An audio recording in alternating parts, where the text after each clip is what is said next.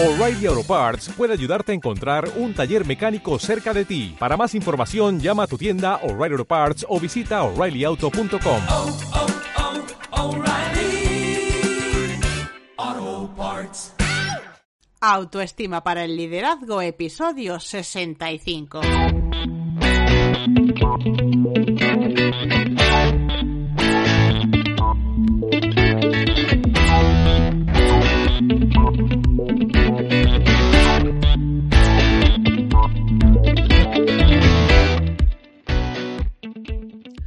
Hola a todos, bienvenidos una semana más al programa Autoestima para el Liderazgo. Hoy voy a hablar de un tema muy importante y es que la felicidad de una persona está directamente relacionada con su capacidad para controlar su vida. Así que hoy te voy a hablar de un tema que seguro que te va a servir, pero antes de nada, como siempre, estivalisbilbao.com si quieres encontrar servicios para aumentar tu autoestima, ser capaz de ser fuerte, quererte, valorarte, tomar tus propias decisiones y bueno, actuar a pesar de los obstáculos que te encuentres en el camino.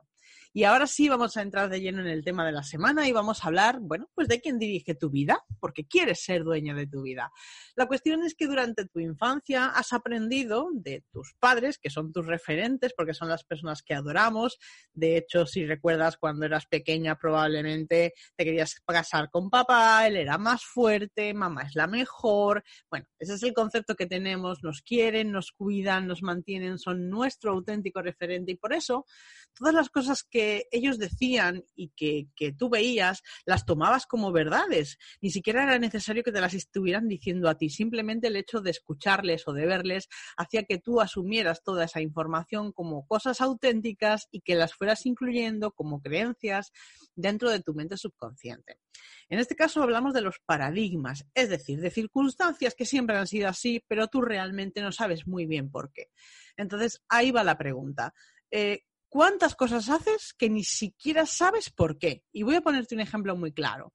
Eh, llegas a comer a casa de tu madre y hay cordero asado. Y dices, ah, qué bien. Y le dices, mamá, pero ¿por qué la pata del cordero está cortada?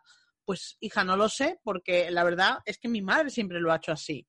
Dice, bueno, venga, vamos a preguntarle. Abuela, ¿por qué siempre haces la pata de cordero pero la haces cortada?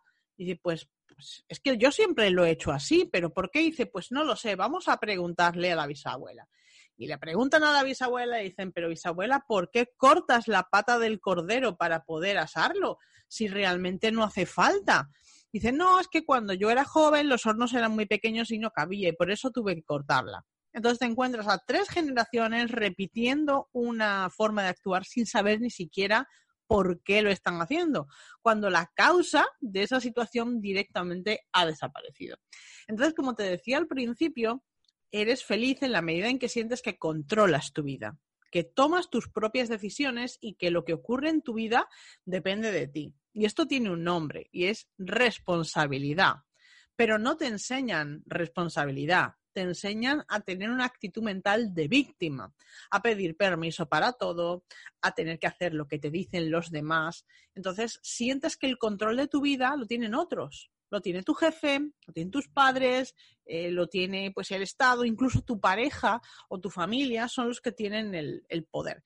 Y en este caso vamos a hablar de un concepto que se llama la indefensión aprendida.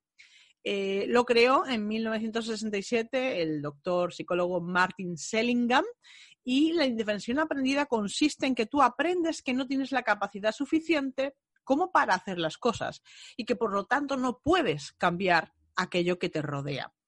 Hay un cuento de Jorge Bucay que representa muy bien el tema de la indefensión aprendida y es el de el elefante encadenado. Claro, un niño pequeñito que está lleno de curiosidad llega a un circo y ve a un elefante de muchas toneladas atado a una pequeña estaca con una cadenita y pregunta ¿Por qué? ¿Cómo es posible, si podría levantarse y arrancar la estaca, cómo es posible que ese elefante de tantas toneladas siga sentado ahí y siga haciendo lo que otros le están ordenando?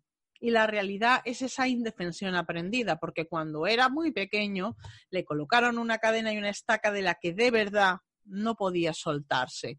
Y lo intenta sin cesar y lo intenta y lo intenta hasta que un día tira la toalla porque asimila a nivel mental que es imposible soltarse de esa estaca ¿Qué sucede? Que después crece, tiene muchas toneladas, tiene las condiciones, las cualidades, las habilidades, las fortalezas como las tienes tú para arrancar esa estaca, pero cree que no puede.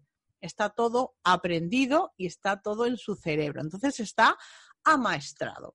Lo que en el ámbito de una persona se llamaría sentir que eres una víctima. ¿Qué sucede cuando tú sientes que eres una víctima? Pues que no tienes el control de tu vida y entonces empiezas a echarle la culpa a otras personas, empiezas a buscar excusas, circunstancias que justifican por qué las cosas no son como tú quieres. Y la realidad es que se genera tanto frustración como ira y desde luego fracaso. Porque si quieres algo pero piensas que no lo puedes conseguir, o lo intentas con muy pocas ganas o directamente ni siquiera lo intentas. Entonces, como sabes que a mí me gusta darte herramientas que te permitan empezar a pensar y a dar un pequeñito paso para acercarte a mejorar esa autoestima y a cambiar esas creencias, voy a hacerte tres preguntas que quiero que escribas y que con un ratito eh, le dediques tiempo y las contestes de verdad. Porque el hacer este ejercicio puede suponer la diferencia entre seguir pensando como lo hacías antes y empezar a pensar que hay un mundo diferente ahí fuera. Entonces, la primera pregunta que quiero hacerte es, ¿qué es lo que harías si tú creyeras que el éxito está garantizado. Porque lo que te está limitando a la hora de hacer cosas es pensar que no tienes suficiente tiempo, ni dinero, ni educación, ni contactos. Entonces estás pensando en todo aquello que te falta. Estás pensando que la realidad es una en la que tú no puedes hacer nada. Entonces, ¿y si estuviera garantizado el éxito? ¿Qué harías? Responder a esta pregunta es muy interesante porque te va a dar foco sobre aquello que realmente es importante para ti. Está muy vinculado al propósito de vida y son cosas que te hacen felices. Entonces, si tú en tu ilusión o en tu mente ves que podrías hacer lo que quisieras, como cuando se le dice a un niño que puede volar, puedes empezar a sacar cosas que realmente te vayan a causar motivación, porque recuerda que la motivación es algo que sale de dentro. Muchas veces la gente me dice, no es que me motivas, digo, no, yo te puedo inspirar, pero la motivación, el motor de la acción está dentro de ti. Entonces, segunda pregunta. Quiero que pienses qué tres hábitos de pensamiento te harían feliz. Y aquí quiero que pienses, que te des cuenta de que la gente realmente no sabe lo que tú piensas. Entonces tú puedes pensar lo que sea y ellos no van a poder decirte nada, porque esto es una de las cosas que más influye, que van a decir los demás. Si los demás no saben lo que piensas, entonces busca tres hábitos de pensamiento que a ti te puedan hacer sentir felicidad. Y luego esto es una clave que, bueno, al margen de la autoestima, cualquier libro que leas sobre éxito, sobre millonarios, sobre personas que consiguen lo que quieren, todos te repiten esta frase y es ¿en qué estás pensando la mayor parte del tiempo? La diferencia entre una persona que consigue lo que quiere y una que fracasa es que la que consigue lo que quiere pasa el día pensando qué es lo que quiero, cómo voy a conseguirlo. Y está muy vinculada a la primera que te he hecho. Si tú estás enfocada todo el tiempo en pensar en lo que te falta, en, lo que no tienes, en lo que te podría salir mal, nunca inicias la acción que es la única clave que tienes para conseguir un resultado. Entonces, si enfocas tu mente siempre a aquello que realmente es lo que tú quieres hacer y a cómo lo puedes conseguir, ahí es cuando empiezan a aparecer las ideas. Así que, bueno, este tema era el que yo quería tratar contigo esta semana. Espero que te haya gustado. Si te gusta, dale a like, compártelo con tus amigos. Eh, bueno, haz que llegue a mucha más gente porque estoy segura de que hay más personas que piensan y que sienten como tú y a las que este tipo de contenidos les pueden ayudar. Y bueno, pues si tienes alguna duda, quieres consultarme algo, si quieres algún tema en concreto, si quieres que profundice en alguna cosa, nada más que tienes que pedírmelo. Así que nada más por esta semana. Muchísimas gracias y hasta luego.